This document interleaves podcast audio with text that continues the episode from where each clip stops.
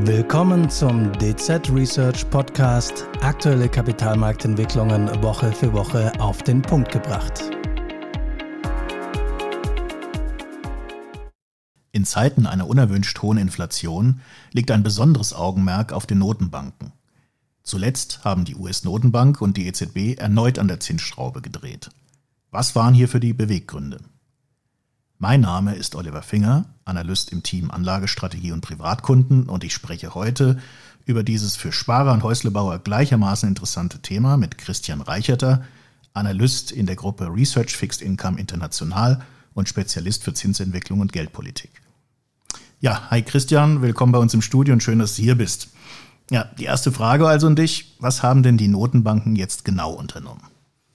Hallo Olli, erstmal vielen Dank, dass ich hier sein darf. Gerne. Und äh, ja, du hast recht, äh, in den vergangenen Wochen war äh, wieder viel Dynamik bei den Notenbanken. Äh, unter anderem hatte zuletzt die US-Währungshüter an der Zinsschraube gedreht äh, und äh, Paul hat seine Zinspause, seine kurze Zinspause bereits wieder unterbrochen und die Leitzinsen um 25 Basispunkte äh, angehoben und äh, das Zielband für die Fettfandsrate liegt jetzt zwischen 5,25 und 5,50 und das große Problem äh, für die Währungshüter ist weiterhin äh, das Thema Inflation und mit diesen jüngsten Zinsanhebungen ähm, ist die äh, US oder sind die US-Währungshüter bemüht, dieses äh, Thema in den Griff zu bekommen. Äh, positiv ist zwar zuletzt zu vermerken, dass äh, die US-Inflationsrate durchaus schon wieder deutlich zurückgekommen ist. Also wir waren ursprünglich mal im Höchststand auf einem Niveau um 9 Prozent. Zwischenzeitlich ist sie wieder auf 3 Prozent gefallen, aber das ist halt immer noch äh, deutlich oberhalb des eigentlichen Fettinflationsziels. Mhm. Und ähm, auch auf europäischer Seite äh, gab es zuletzt Bewegung.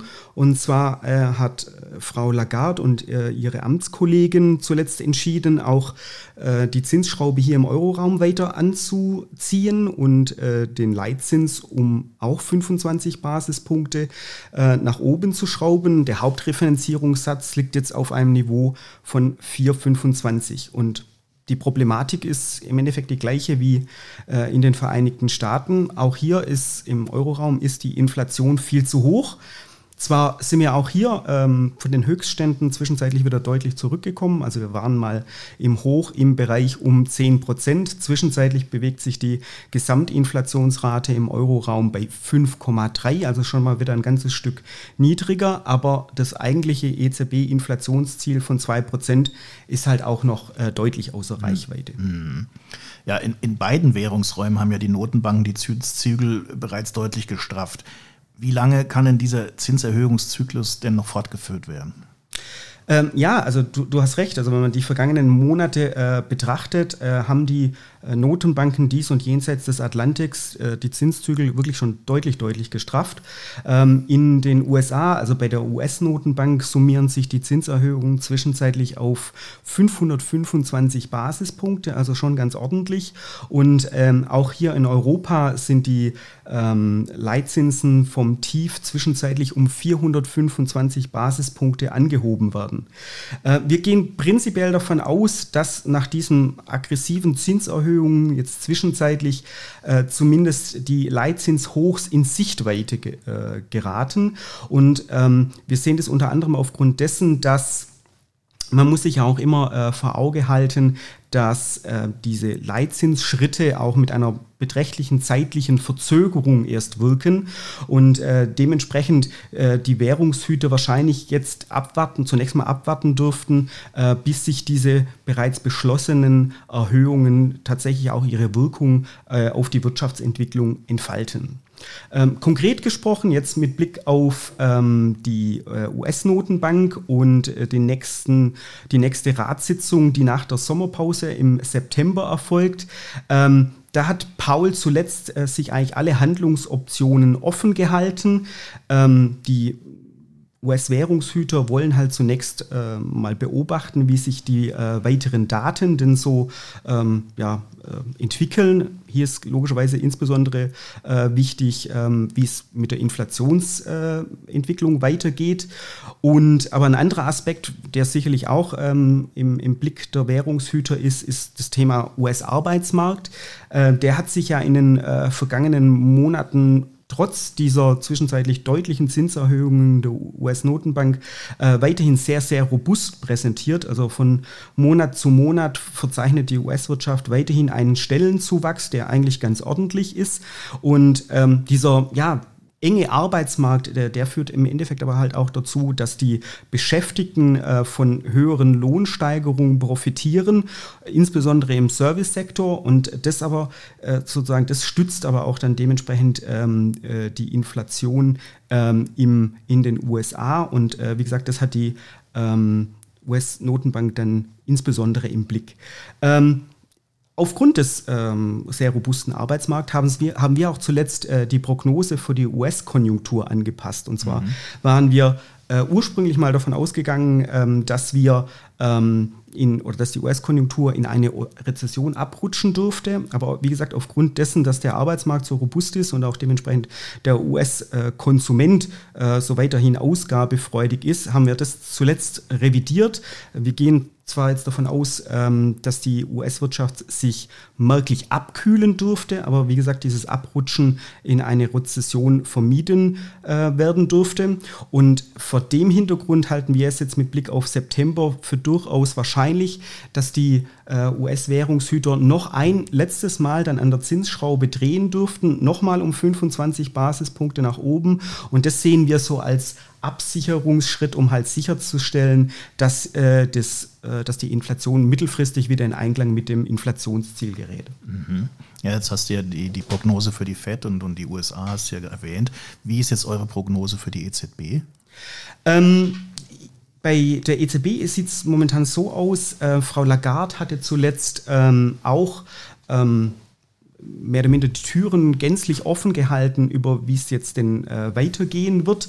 Ähm, sie hat insbesondere hervorgehoben, dass halt die weiteren ähm, oder der, der weitere geldpolitische Kurs, also die Entscheidung über den weiteren geldpolitischen Kurs in Abhängigkeit der Datenlage äh, erfolgt und ähm, dementsprechend guckt, guckt man jetzt sehr genau darauf, äh, was die Inflation denn im Euroraum so macht. Ähm, da gab es jetzt ähm, jüngst so semi, semi gute News. Äh, einerseits ist die Gesamtinflationsrate zuletzt ja nochmal etwas äh, weitergefallen. Allerdings ist äh, die Kerninflationsrate auf einem Niveau von 5,5 Prozent äh, verblieben. Äh, wir gehen prinzipiell davon aus, äh, dass der Inflationsdruck im Euroraum perspektivisch nachlassen sollte, also auch der grundlegende Inflationsdruck, der sich in der Kernrate widerspiegelt. Ähm, das sollte prinzipiell den äh, Zinsfalken im EZB-Rat, die also eher äh, für weitere ähm, Straffungen der Geldpolitik sind, etwas Wind aus den Segeln nehmen. Und ähm, vor dem Hintergrund gehen wir davon aus, äh, dass mit Blick auf äh, die nächste Ratssitzung der EZB, welche im September ist, ähm, dass es dort möglicherweise zu einem Kompromiss zwischen dem Tauben- und Falkenlager kommen könnte, der so aussieht, dass man auf eine äh, weitere Zinserhöhung verzichtet, aber halt ähm, Modifikationen bei den Anleihekaufprogrammen vornehmen könnte. Und zwar ist es ja so, die EZB ähm, hat mit Blick auf das APP, also dieses Asset Purchase Program, äh, ja bereits ähm, damit begonnen oder beziehungsweise ähm, hat bereits beschlossen, äh, Liquidität aus fälligen Wertpapieren in diesem Portfolio, dass diese Liquidität nicht mehr neu in äh, Wertpapieren reinvestiert wird. Also praktisch das Anleiheportfolio, das APP-Portfolio schmilzt jetzt über die kommenden äh, Monate allmählich ab. Ähm, aber mit Blick auf das PEPP, also dieses Pandemic Emergency Purchase Program. Mhm. Ähm, da ist diese Änderung noch nicht vorgenommen worden. Das sieht momentan die Forward Guidance der EZB so aus, dass diese Reinvestition, also dieses, diese Liquidität, die aus fälligen Wertpapieren an die EZB zurückfließt, weiter äh, investiert oder weiter wieder reinvestiert wird. Und ähm, wie gesagt, die Forward Guidance sieht momentan vor, dass das, dieses Unterfangen zumindest bis Ende Dezember 2024 fortgeführt wird. Und wie gesagt, so eine Adjustierung könnte jetzt dahingehend bestehen, dass man diese Forward Guidance äh, ein ganzes Stück verkürzt, um halt auch so ein Signal zu senden, dass man nicht nur über die Leitzinsen den geldpolitischen Stimulus vermindert, sondern dann auch mit Blick auf die Anleihekaufprogramme da ähm, etwas sozusagen vom, vom äh, oder auf die, auf die geldpolitische Bremse tritt, so, um es mal so zu formulieren. Mhm. Ja, wenn, wenn das Ende der Zinserhöhungszyklen nunmehr näher rückt, wann, wann darf man denn eigentlich dann wieder mit ersten Zinssenkungen rechnen? Ähm, ja, also äh, guter Punkt. Ähm, momentan muss man allerdings klar sagen, ähm, also die EZB und die FED, also sowohl Paul als auch Frau Lagarde, sind weiterhin sehr darum bemüht, äh, dem Markt ähm, darzustellen oder klarzumachen, dass weiterhin das Thema Inflationsbekämpfung ähm, der Hauptfokus momentan ist und ähm, sozusagen, dass dieses restriktive Leitzinsniveau wahrscheinlich auch noch eine ganze Zeit lang, ähm, dass man diesem Leitzinsniveau noch eine ganze Zeit lang festhalten äh, muss. Und ähm, erst sozusagen, wenn, wenn wirklich deutlich wird, dass insbesondere der grundlegende Inflationsdruck, Druck, also die Kernraten, ähm, deutlich wieder zurückkommen, dann würden wahrscheinlich marktseitig auch die Spekulationen um ähm, insbesondere Leitzinssenkungen in, den USA sich beleben. Und äh, prinzipiell haben wir auch in unserer Zinsprognose ähm, für die äh, US-Notenbank auch praktisch mit Blick auf das kommende Jahr schon erste Zinssenkungen skizziert. Aber mit Blick auf die EZB, also unser Prognosefokus äh, in der Zinsprognose ist immer so ein Jahreshorizont. Und ehrlicherweise äh, auf Sicht eines Jahres würde ich jetzt bei der EZB noch nicht davon ausgehen, äh, dass da äh, tatsächlich ein äh, Leitzinssenkungsschritt erfolgt. Also wie gesagt, zusammenfassend, die Inflation ist noch nicht äh, besiegt und dementsprechend äh, sollten eigentlich auch dann die FED und die EZB äh, zumindest zeitnah nicht über äh, Leitzinssenkungen nachdenken. Mhm. Vielleicht letzte Frage zum, zum Schluss kurz. Nachdem wir jetzt über die Leitzinsen gesprochen haben, vielleicht können wir noch einen kurzen Schwenk zum, zum langen Ende machen. Äh, bereits seit einigen Monaten ist, soweit ich weiß, die, die sogenannte Inversion der Bundkurve zu beobachten. Das heißt also, die zweijährige Bundrendite liegt über der zehnjährigen. Ähm, wie lange wird denn das deiner Meinung nach noch so sein?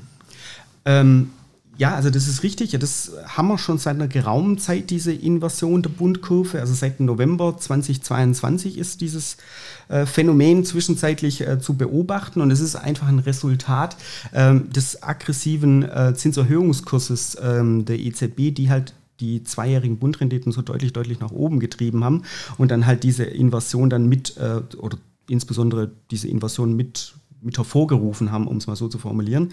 Ähm, es ist oder in der Vergangenheit war es immer so, sozusagen, nachdem die ähm, US- äh, oder allgemein die Währungshüter sowohl in den USA als auch ähm, mit Blick hier auf Europa äh, die Zinsen gestrafft haben, ähm, dass dann sich die Konjunktur abkühlt, die Inflation sozusagen auch wieder runterkommt und äh, das dann auch den Währungshütern ermöglicht, ähm, die Leitzinsschrauben wieder etwas zu lockern und das dann wieder dazu beiträgt, ähm, dass es wieder zu einer zumindest mal normaleren Zinskurve kommt. Ähm, jetzt, wie gesagt, wir haben jetzt gerade das Problem oder vorher schon festgestellt, dass die Inflation, insbesondere die Kerninflation, vergleichsweise hartnäckig ist und, ähm, und praktisch schnelle Zinssenkungen äh, jetzt noch nicht in Sicht sind. Und vor dem Hintergrund muss wohl auch davon ausgegangen werden, dass auch dieses Thema Invasion uns noch eine ganze Weile äh, begleitet. Also mit Blick auf die, auf die Bundinvasion, also ähm, äh, sozusagen dem, dem, dem Renditeabstand 2,10, äh, gehen wir auch davon aus, dass jetzt sich auf, auf Jahressicht äh, diese Invasion zwar möglicherweise etwas zurückbildet, aber prinzipiell weiterhin äh, Bestand haben dürfte. Mhm. Ja, Christian, vielen Dank. Das waren heute schon mal meine Fragen. Ähm, ja, die Zeiten für Sparer äh, bleiben tendenziell eher gut, denke ich, ne? und die für Kreditnehmer eher schlechter als noch vor einiger Zeit. Und äh, ja, die Verbraucher werden die hohen Teuerungsraten wohl erst äh, mal weiter in ihrem Portemonnaie spüren. Ja, schön, dass du hier warst und liebe Zuhörerinnen und Zuhörer, tschüss, bis zum nächsten Mal. Ihnen hat der Podcast vom 2. August 2023 gefallen, dann freuen wir uns über ein Abo oder Ihre Weiterempfehlung. Die rechtlichen Hinweise zu diesem Podcast finden Sie wie immer in den Show Notes.